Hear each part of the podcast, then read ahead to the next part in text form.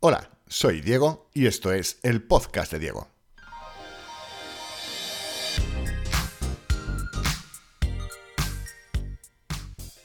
Bueno, eh, no sé si eres de los que ha estado esperando el lunes, no sé si todavía eh, consigo que la gente esté esperando los podcasts o no, pero bueno, sabéis que en principio los lunes son los días que he elegido para, para subir podcast, ¿no?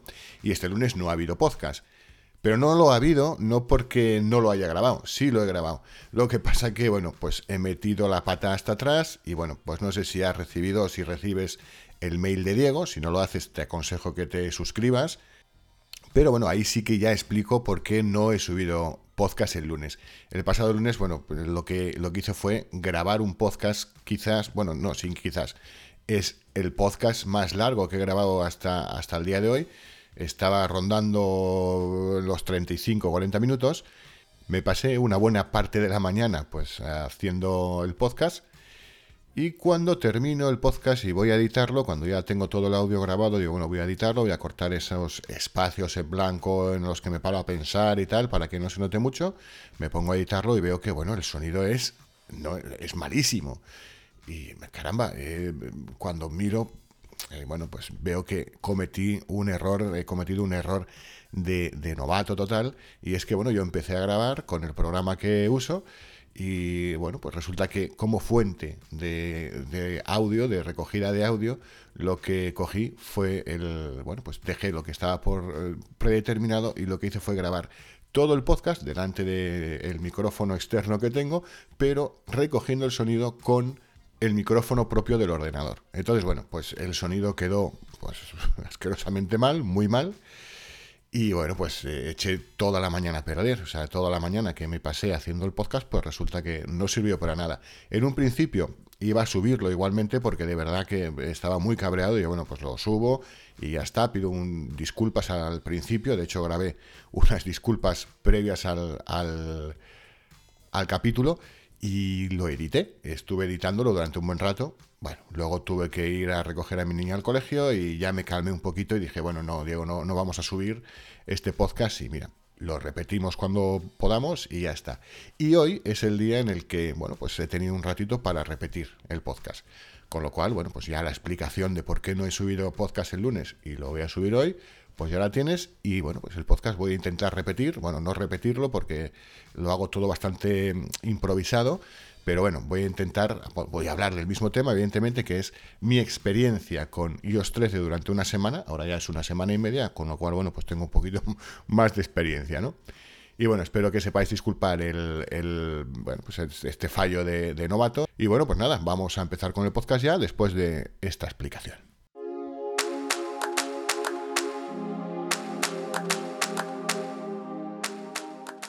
Bueno, si no has estado debajo de, una piedra o en una cueva, yo entiendo que si escuchas este podcast y, bueno, lees mis correos, eres fan de Apple, con lo cual creo que sabes perfectamente que el lunes pasado hubo Keynote, tuvo presentación en la WWDC y eh, se presentaron los nuevos sistemas operativos pues, para todos los productos Apple y bueno, se lanzarán todos ya en septiembre a todo el público, ¿no? Pero ahora mismo, bueno, hay betas, betas públicas, que bueno, pues la gente que nos dedicamos a, hablar de Apple y tal, pues las hemos instalado y bueno, pues son realmente eh, betas destinadas a desarrolladores.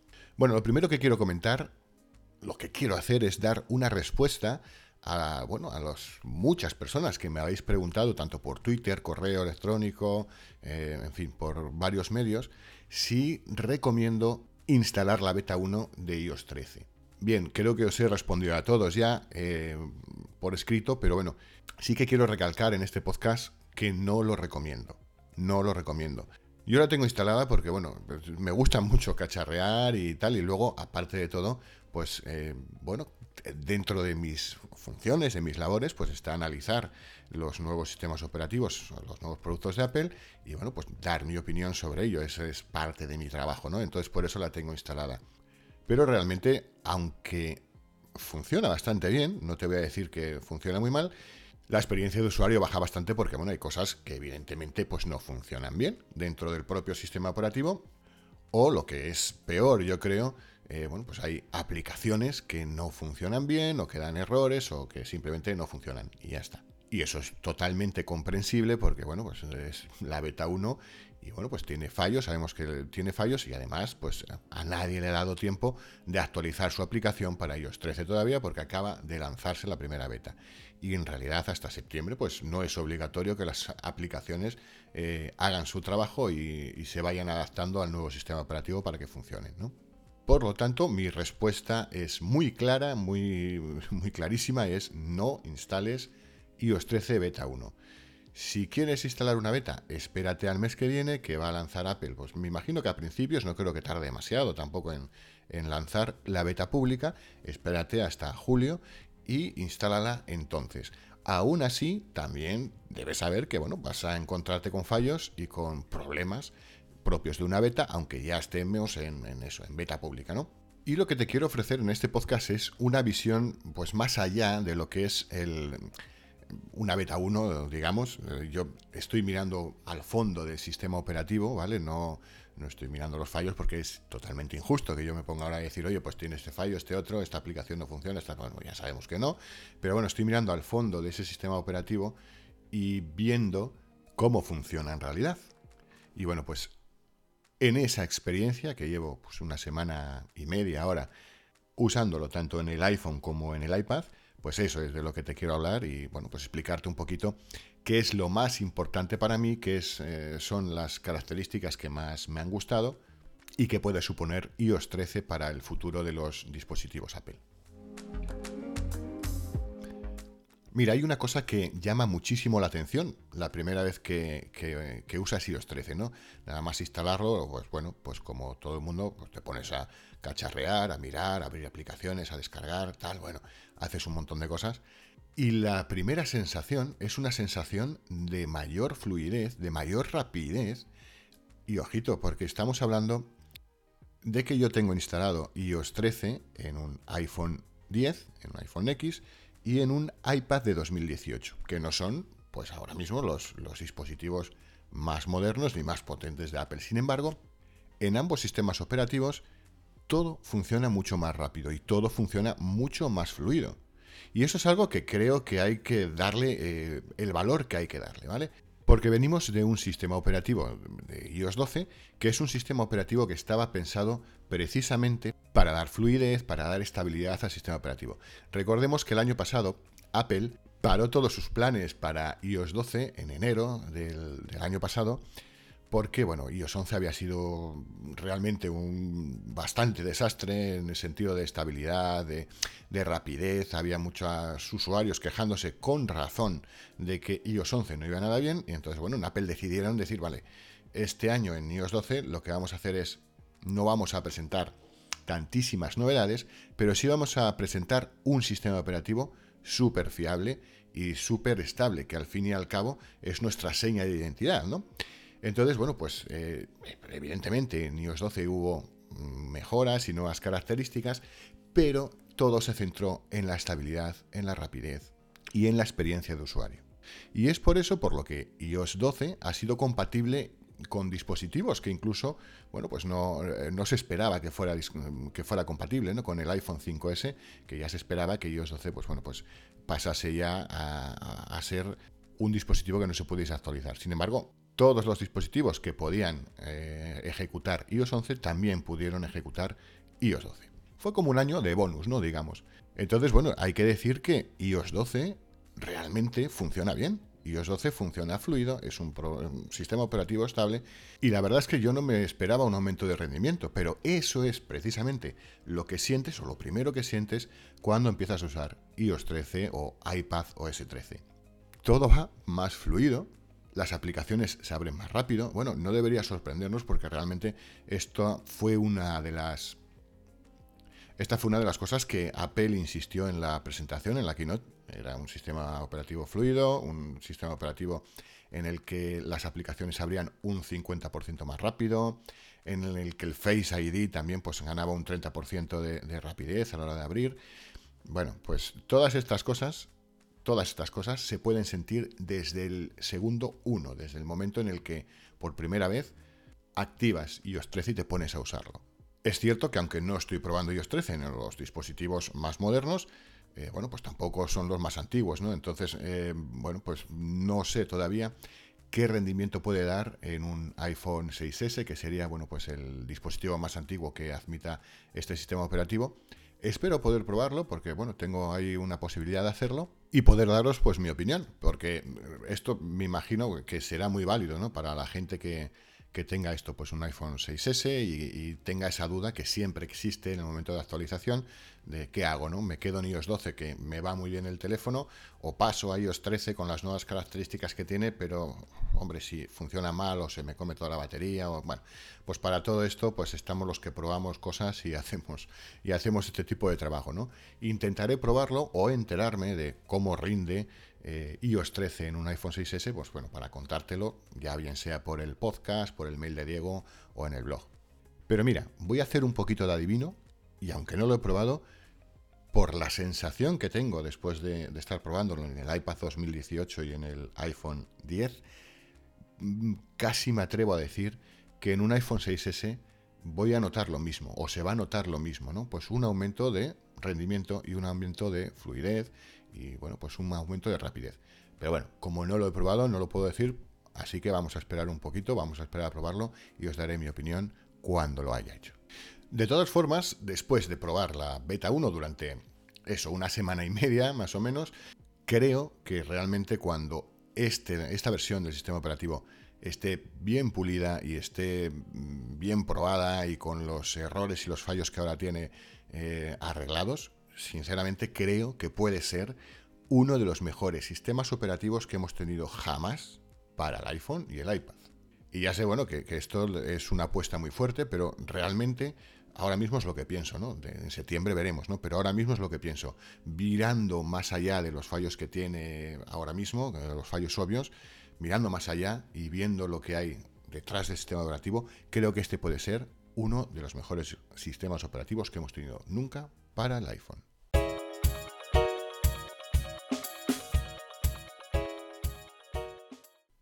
Y bueno, después de comentarte un poquito pues lo que son mis impresiones generales, lo que yo he sentido de forma general eh, usando los dos nuevos sistemas operativos, tanto para el iPhone como para el iPad, lo que quiero es comentarte pues un poquito lo que son mis nuevas funciones favoritas. Ojo, son mis nuevas funciones favoritas, lo cual no quiere decir que sean las mejores, ni mucho menos, ¿no? Porque esto es algo muy subjetivo, lo que para mí puede ser algo guau, algo muy espectacular, bueno, para ti puede carecer de importancia. Pero aún así, yo, desde mi, el punto de vista de cómo yo uso los dispositivos, eh, bueno, pues eh, las que vienen ahora son las nuevas características que me parecen pues, más importantes o más bonitas. Vale, de lo primero que te quiero hablar eh, es algo que es por desgracia, exclusivo del iPad. Y te quiero hablar de esto, lo primero porque realmente pienso que Apple sí que podría haber hecho un pequeño esfuerzo en este punto y bueno, pues dotar también eh, de esta función a los iPhone. Y te estoy hablando de la posibilidad que tenemos ahora en el iPad de dejar eh, una sección en, la, en el home screen, en la primera pantalla de iconos, para dejar los widgets que, bueno, pues que nos queramos dejar. Y los podemos dejar fijos. Realmente los widgets son un elemento muy importante porque, bueno, se supone que son, bueno, no se supone, son partes de, aplicaciones con información relevante que queremos consultar eh, o, alguna acción concreta que queremos hacer eh, rápidamente sin tener que entrar en esa aplicación, ¿no? Entonces hasta ahora, bueno, pues eh, los widgets para mí eran prácticamente testimoniales porque hay hay que desplazarse a una página concreta para acceder a ellos para verlos. Con esta nueva característica de iPad OS 13, pues bueno, podemos, tenemos la posibilidad de dejar, como te digo, los widgets que queramos en la primera página del home screen. ¿Y qué queréis que te diga? Me parece una idea excelente. Pero también me parece que, bueno, pues se podría haber hecho algo también para hacerlo en el iPhone. Está claro que la pantalla del iPhone pues es mucho más pequeña, no vas a dejarlos ahí a la izquierda como, bueno, pues como eh, aparecen en, en, el iPad, pero sí que se, se podría haber hecho un pequeño esfuerzo quitando pues quizás la primera hilera de iconos de la parte superior y dejando ahí un espacio pues para poner los widgets que quisiéramos. No, no te estoy hablando de que se haga algo como en, en, Android, ¿no?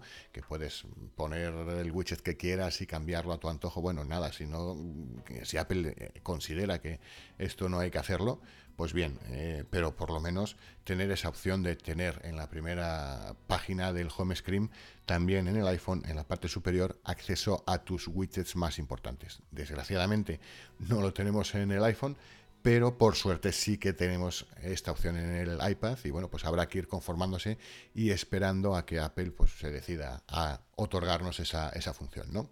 Bueno, ahora te quiero hablar de dos funciones que realmente son dos funciones de estas que no se ven, ¿vale? No, no vais a palparlas, de hecho funcionan prácticamente solas, pero que son para mí dos funciones muy importantes de, iOS 13, muy importantes y vais a ver enseguida eh, por qué, ¿no?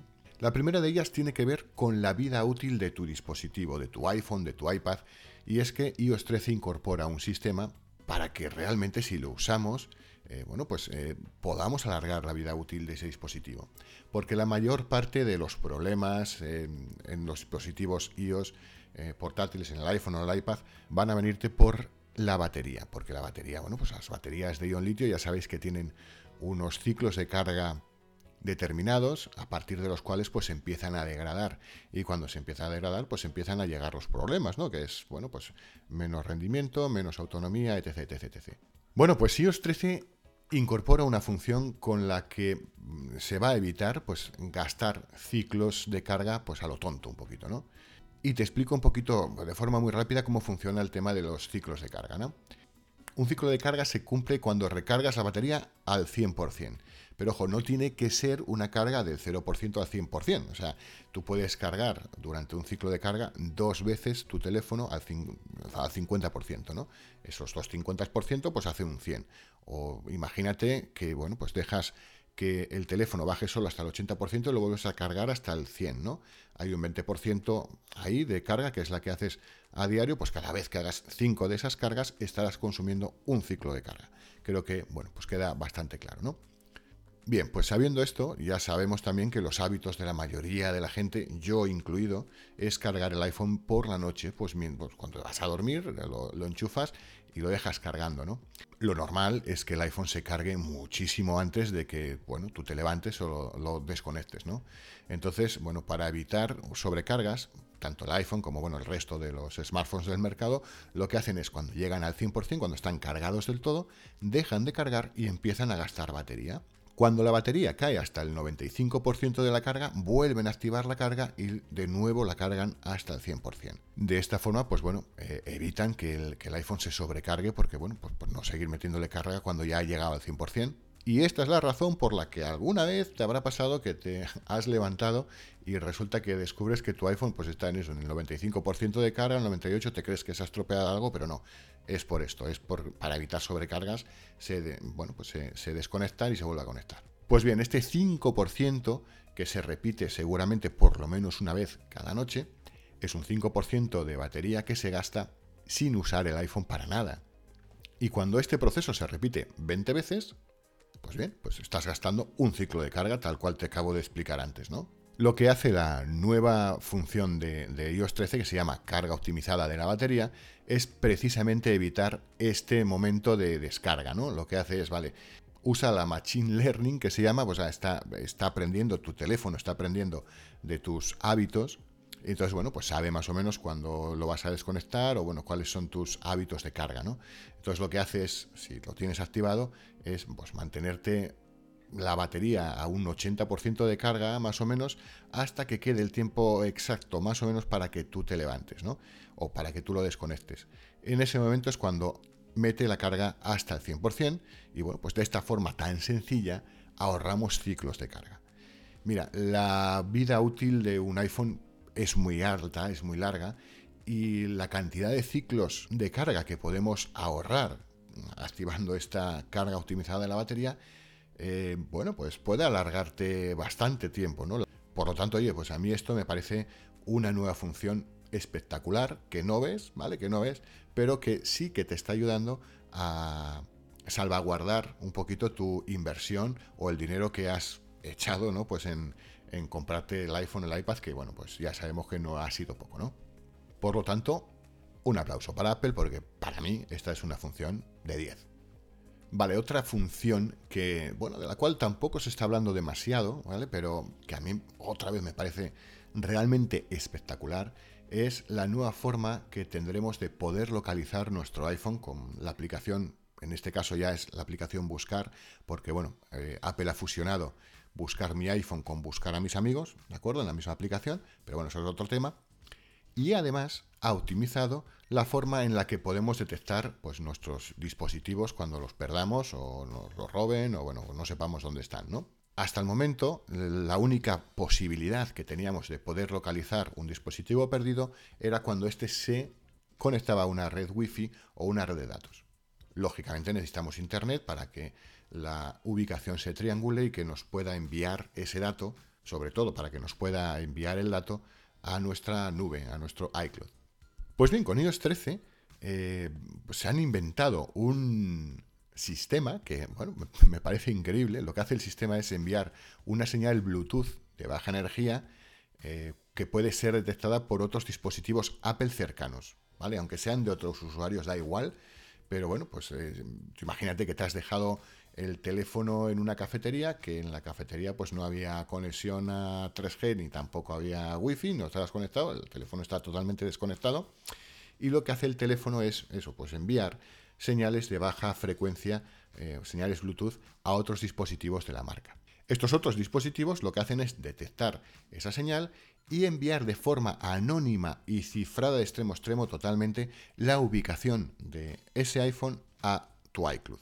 Con lo cual aunque no tengas conexión a Internet, vas a tener la oportunidad de conocer la ubicación de tu teléfono o de tu iPad o del producto que te hayas dejado por ahí, aunque este no esté conectado a Internet.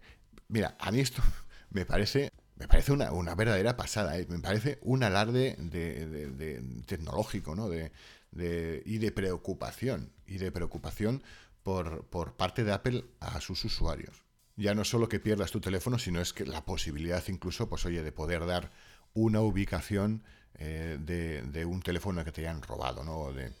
me parece realmente impresionante y algo que, bueno, pues eh, es una nueva opción que evidentemente no se ve, pero que el día que la necesitas, si funciona bien, pues seguramente dirás, pues vaya bien Apple que has incluido esto en iOS 13. Me parece espectacular a mí ya me parece espectacular, solo pensando, bueno, pues en, que, un día me puede pasar y que puedo perder mi iPhone o mi iPad o que me lo pueden robar y que de esta forma, pues bueno, pues lo voy a poder recuperar o voy a tener más oportunidades por lo menos de saber dónde está.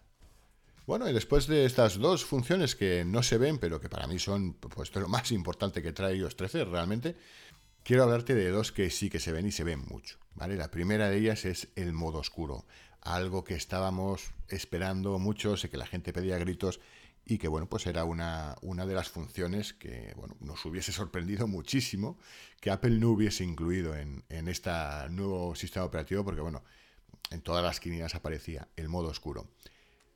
Vale, yo soy fan del modo oscuro, ya desde que se lanzó en, en, MacOS el año pasado, lo tengo configurado todo en modo oscuro, todas las aplicaciones que tengo en el iPhone que, se puede poner en modo oscuro, que ya se puede poner, las tengo así, con lo cual yo lo esperaba, pues, pues lo esperaba mucho, ¿no? Por dos razones. ¿eh? La primera es por estética, porque bueno, creo que, quedan muy bien los contrastes de negros con, con, colores de. Pues con colores vivos, sobre todo, los negros y colores vivos quedan muy bien, sobre todo en pantallas OLED como la del iPhone 10 en adelante. Pero bueno, también quedan genial ¿eh? en, los iPads que no tienen tampoco pantallones. Queda muy bien el modo oscuro. Entonces, lo primero es estética. Y lo segundo es que, bueno, yo me paso todo el día mirando pantallas. Si no estoy mirando el ordenador, pues estaré mirando el iPhone, el iPad. Y bueno, pues mi vista mm, se cansa y bueno, pues cada vez veo menos, ¿eh? esto es así. O sea, yo hace unos años, cuando empecé con esto de iPhoneados y todo este rollo, la verdad es que veía muy bien. Y ahora, pues bueno, como no me ponga gafas para mirar el iPhone, no veo un pimiento, ¿no? Entonces, bueno, pues vale, es una cosa que seguramente, pues hombre, no, no me va a arreglar la vista, pero bueno, pues sí es cierto que, te descansa un poquito más mirando tonos oscuros que mirando otro tipo de tonos, ¿no? Con lo cual, bueno, pues yo en principio lo prefiero. Y bueno, aunque es una, una cosa estética, sí que es una de mis características favoritas.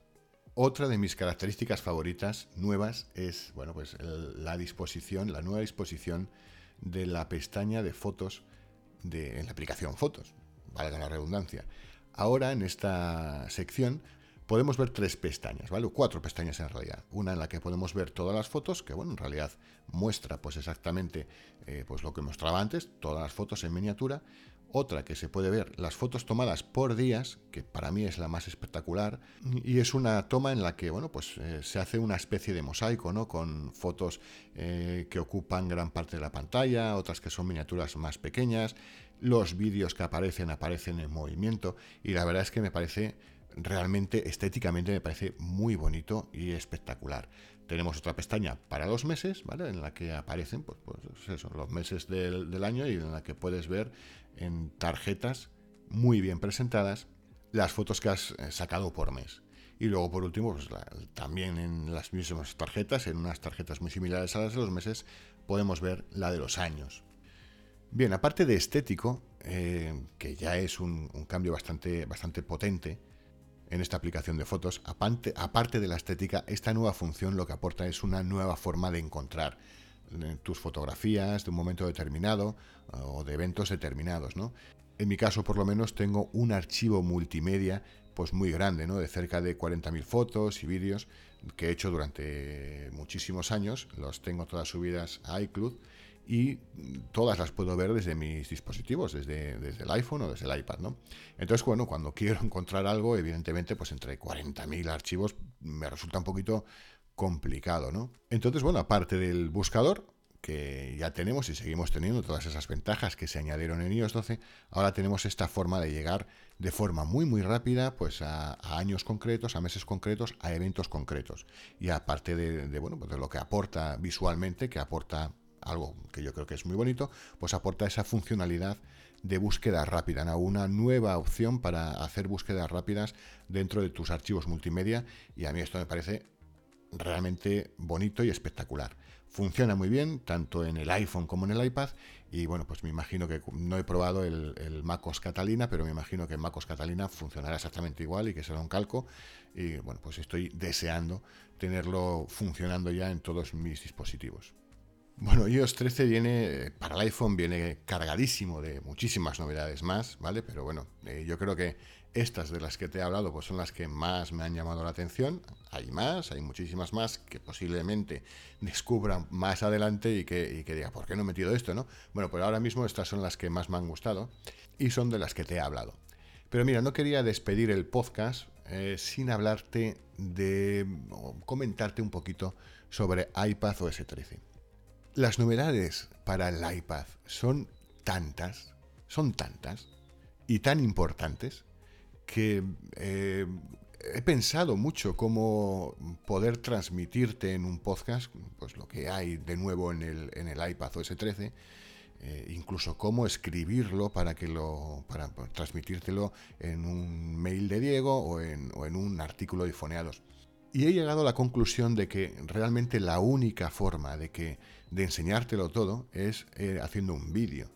De nuevo, bueno, pues el otro día me lancé y dije, bueno, pues voy a hacer un vídeo, voy a hacer un vídeo eh, largo, más o menos, pues con las nuevas funciones que a mí más me han llamado la atención del iPad OS 13 y mira, lo subo a YouTube, al canal que sea, o al iPhoneados, o me creo otro nuevo del, yo qué sé, el Diego TV, no sé, y lo subo por lo menos para poder enseñarlo, porque realmente las novedades van más allá de lo que yo te pueda explicar hablando. Bueno, el tema es que lo hice, pero también tuve algún problema técnico y al final, bueno, pues eh, no lo llegué a terminar, ¿no? Pero bueno, no descarto, no descarto hacerlo, ¿no? Porque creo que realmente lo merece, ¿no? El iPad OS 13, yo creo que Apple ha acertado a la hora de cambiarle el nombre, ¿vale? Esto es iOS 13, ¿vale? Tiene todo lo que yo he presentado para iOS 13, pero para este dispositivo hay estas cosas especiales. Ya había muchas cosas que distinguían al sistema operativo del iPad sobre el del iPhone. Y de verdad que creo que el, bueno, pues el cambio de nombre, dividir eh, el, nombre de iOS 13 o de iPadOS 13, creo que Apple ha acertado porque el camino que van a seguir van a, bueno, va a ser totalmente diferente, yo creo, ¿no? Está claro que Apple lo que quiere es profesionalizar el uso del, iPad, ¿no? Que, bueno, pues eh, que llega a sustituir al ordenador alguna vez. Yo tampoco creo que por ahí vayan los tiros, porque realmente, eh, para mí, ahora mismo las diferencias de sistema operativo entre MacOS y iOS son muchas, eh, pero bueno, sí que eh, al menos para las funciones más generales sí que podamos usar sin ningún problema el iPad para desarrollarlas, ¿no? para hacerlas. Y creo que con iOS 13, bueno, esto empezó ya con iOS 11 realmente, de todas las nuevas funciones que se incorporaron en el, sistema operativo exclusivas, quiero decir, que se incorporan al sistema operativo de los iPads, empezó con iOS 11 y con iOS 13 está, eh, llega la continuidad, ¿no? Y han metido cosas realmente potentes, ¿eh? potentes. Yo creo que una de las cosas que eh, más potentes tenemos en el, en el iPad OS 13 es la posibilidad de trabajar con archivos mm, que no estén dentro del iPad. La posibilidad de conectarle pues, mm, dispositivos de almacenamiento, ya sea un disco duro o un lápiz USB eh, externos y coger los archivos que tengamos ahí y trabajar con ellos dentro de nuestro iPad. Esto me parece realmente un gran avance, pues bueno, ya empezamos, podemos hacerlo ya, ¿no? Si usamos un poquito la imaginación y la nube de Apple, iCloud y todo esto, bueno, pues lo podemos, lo podemos hacer, pero así es mucho más cómodo. Un creador de contenido que salga a grabar vídeo con una cámara que no sea la del iPhone o del iPad y bueno, pues pase ese contenido o directamente pueda pasarlo desde su tarjeta micro SD hasta, hasta el iPad para editarlo, para mejorarlo, pues esto me parece, eh, bueno, realmente espectacular. Luego está la posibilidad de poder usar el ratón, un ratón, con, con el iPad, ¿no? Bueno, realmente lo puedes usar con el iPad y con el iPhone, porque vamos a ver, esto no es una función que Apple haya creado para, bueno, pues para dar la opción a la gente de usarlo con el iPad, o sea, perdón, con el ratón o no. Realmente esto es una opción de accesibilidad que está pensando, pues, pues está pensada para gente que, pues por lo que sea, pues no mm, tiene la movilidad suficiente eh, como para usar los gestos táctiles, ¿no? Y necesitan eh, usar el ratón.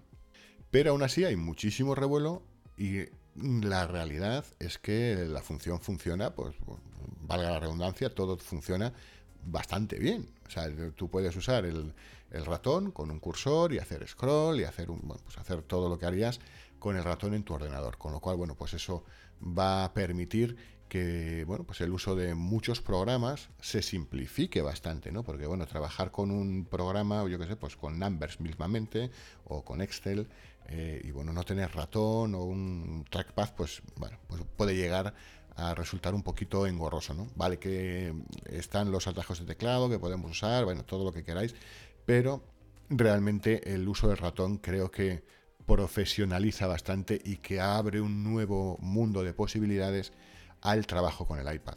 Otros detalles, como por ejemplo la multitarea. La multitarea en el iPad pues, ha cambiado bastante. Ahora podemos, bueno, hasta ahora lo que podíamos hacer era decir, bueno, pues voy a tener una aplicación, dos aplicaciones abiertas a la vez y divido la pantalla y, bueno, pues trabajo con las dos a la vez. Eso estaba ya bastante bien, ¿no? Pero es que ahora podemos tener eh, en pantalla dividida dos pestañas, por ejemplo, con la misma aplicación cosa la cual pues eh, hasta ahora no se podía y es algo que, bueno pues me parece algo realmente útil porque bueno pues imagínate que estás o quieres contestar a un correo y bueno pues mientras escribes el correo pues quieres tener abierto eh, mientras escribes tu contestación perdón quieres tener abierto el correo para contestar con propiedad pues bien ahora lo puedes hacer pero no solo eso además la multitarea que yo llamo flotante, ¿no? Digamos, que era, bueno, pues cuando no divides la pantalla, sacabas una aplicación afuera y, bueno, podías tenerla a un lado de la pantalla superpuesta por encima de las demás. Esa multitarea ha mejorado también un montón, un montón, porque antes solo podíamos tener una abierta, una de esas ventanas flotantes abiertas. Ahora podemos tener las que queramos e ir cambiando de una a otra pues a nuestra conveniencia. Con lo cual, pues bueno, podemos tener abierto en pantalla dividida una aplicación con dos ventanas o dos aplicaciones distintas y luego pues tener, eh, por ejemplo, mensajes en esas ventanas flotantes, tener eh, nuestra eh, aplicación de gestión de tareas, incluso el correo, en fin, lo que queramos tener, lo vamos a tener siempre abierto y muy accesible en cualquier momento en ese tipo de, multitarea. ¿no? Realmente creo que es un avance en productividad realmente impresionante y algo que el iPad necesitaba. Y bueno, ya por último, no quiero pasar de comentar el, bueno, lo que el año pasado llamaron proyecto Marzipan, que no es otra cosa que la posibilidad de portar las aplicaciones del iPad al Mac. Este año Apple ha dado un paso al frente y bueno, es tan fácil de portar para los desarrolladores, tan fácil como simplemente marcar en una casilla que quieres que esa aplicación que estás desarrollando para iPad también sirva para el Mac. Ya está, se marca una casilla y con eso ya tenemos eh, la misma aplicación con las mismas funcionalidades funcionando en los ordenadores de Apple. Y yo creo que esta es la forma en la que Apple piensa llegar algún día a fusionar, si es que se puede llamar así, el uso del ordenador eh, de sus Mac con sus eh, dispositivos móviles, con los iPad por medio precisamente de las aplicaciones, que al final es lo que usamos, ¿no? Cuando los desarrolladores pues eh, adopten esto, que va a ser ya, ¿eh? porque ya hay desarrolladores que han anunciado, de hecho en la WWDC hablaron de que Twitter, por ejemplo, que había abandonado la App Store o la Mac App Store, iba a volver, porque bueno, eh, realmente no le llevaba trabajo desarrollar, no tenía que tener un grupo de, personas desarrollando la aplicación exclusiva para Mac, sino que bueno, pues con sus desarrolladores, con los desarrolladores que ahora tenía para hacer las aplicaciones de iOS, eh, para, tanto para iPhone como para iPad, con eso se podía arreglar para tener también su aplicación en el Mac App Store, de nuevo, ¿no? Porque no le llevaba más trabajo que marcar la casillita. Entonces, realmente yo creo que eso es un avance que todavía vamos eh, quizás a tardar en ver, pero es un primer paso para acortar las distancias entre iOS y MacOS. En fin, por resumir un poquito, porque esto ya está siendo demasiado largo, creo que tanto iOS 13 como iPad OS 13 van a ser grandes sistemas operativos y van a aportar grandes cosas a nuestros dispositivos. Realmente cuando llegue septiembre, cuando esté todo bien pulido, os recomiendo a todos actualizar iOS 13 y gozar de estas nuevas funciones, de bueno, de estas que te he hablado y de muchísimas otras que trae en vuestros dispositivos Apple.